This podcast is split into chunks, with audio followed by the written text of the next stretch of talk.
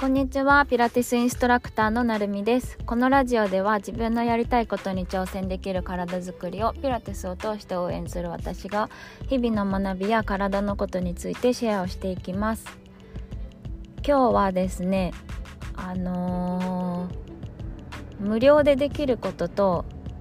お金を払ってやることの違いについてちょっとシェアしたいなって思います。ただっていいですよね。取り組みやすいしあのー、新しいことしようと思う時とかあの新しいものをチャレンジしようかなって時とかにただだとあのー、ステップがすぐ踏めたりしますよね。私も結構無料ですとか言われるとサンプルもらっちゃったりとかあとは無料なので来てくださいって言われるとちょっと行こうかなって思ったりとかすることあります。で今回今回というかあの本をですね買ったんですよ。本買うのはいつものことなんですけど本って大体その1,000円とか2,000円とかじゃないですか小説とか自己啓発の本とか1,000円2,000円ぐらいだと思うんですね。で最初の方はあのー、なんだろう1,000円2,000円でもあ高いなって ちょっと思ってたりとかあのしてた本があんまり得意じゃなかった時とかはあのあ2,000円かみたいな感じで思ってた時もあったんですけど本の良さに気づいてからはあの1,000円2,000円だったら全然出しても勉強になるしいいなって思ったりとかするようにちょっと価値観が変わってきたんですね。でそうするとあの値段自分にとってその値段があんまり大きなハードルじゃなくなっちゃうので本を読んでも全部吸収してやろうって思ったりできなかった時期があって今もそうなんですけどなんかとりあえず読むけどちゃんとこの本の2,000円分とか1,500円分吸収したかなって思うとなんか流し読みとかしてて結構適当にやってるなってはって気づきました。あとは友達に借りた本とかと図書館で借りた本とかもうーんなんかやっぱり借りたものなので大切にするっていうのはあるんですけどガッと読み切って全部吸収するみたいな感じになれない自分がいてあただで借りたりとかするのってもしかしたらうーん取り組みやすいことではあるけど自分の意識がすごく変わるなっていうのを感じました。で今回あの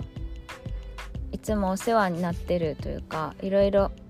尊敬してる方からこの本おすすめだよって言われて探したんですけどもう出版してなくってでいろいろ調べてたらメルカリとかアマゾンとか調べてると中古とかはあるんですよ。でももう売ってないし Kindle にも出てなかったんであのすごい値段が上がってて。1600円ぐらいの本だったのに今相場5000円ぐらいになっててうわ買えないわって。5000円まで跳ね上がるんだって思って買えない。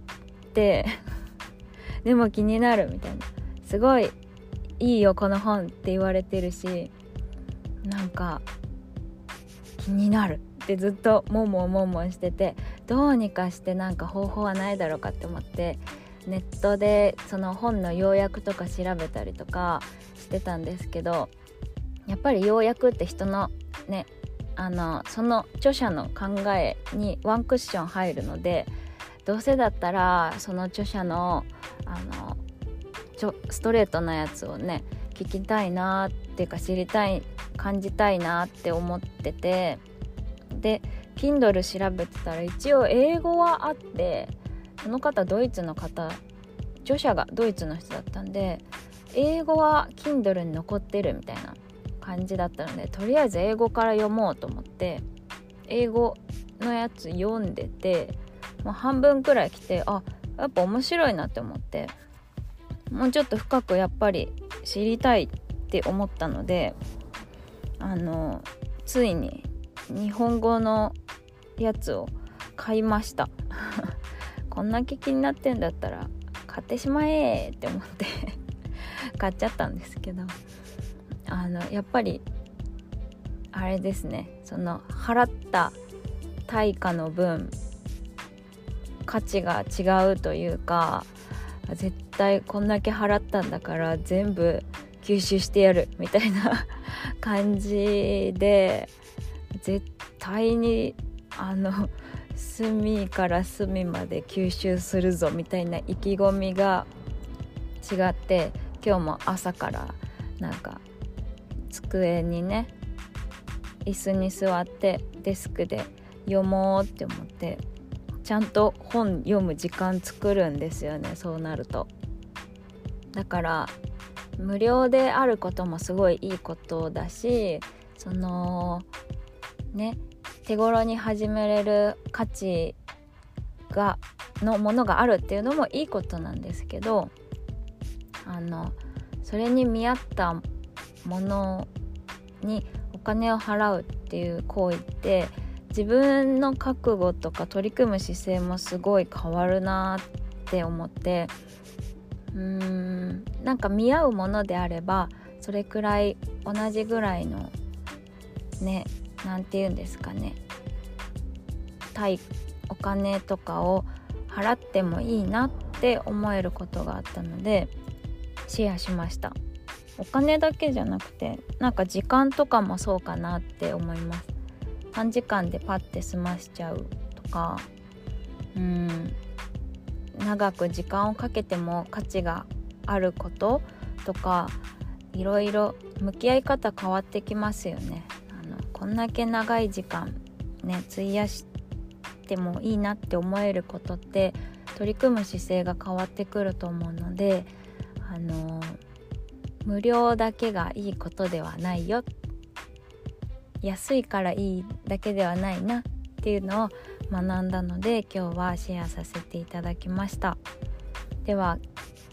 今日も素敵な一日をお過ごしください。また次回のポッドキャストでお会いしましょう。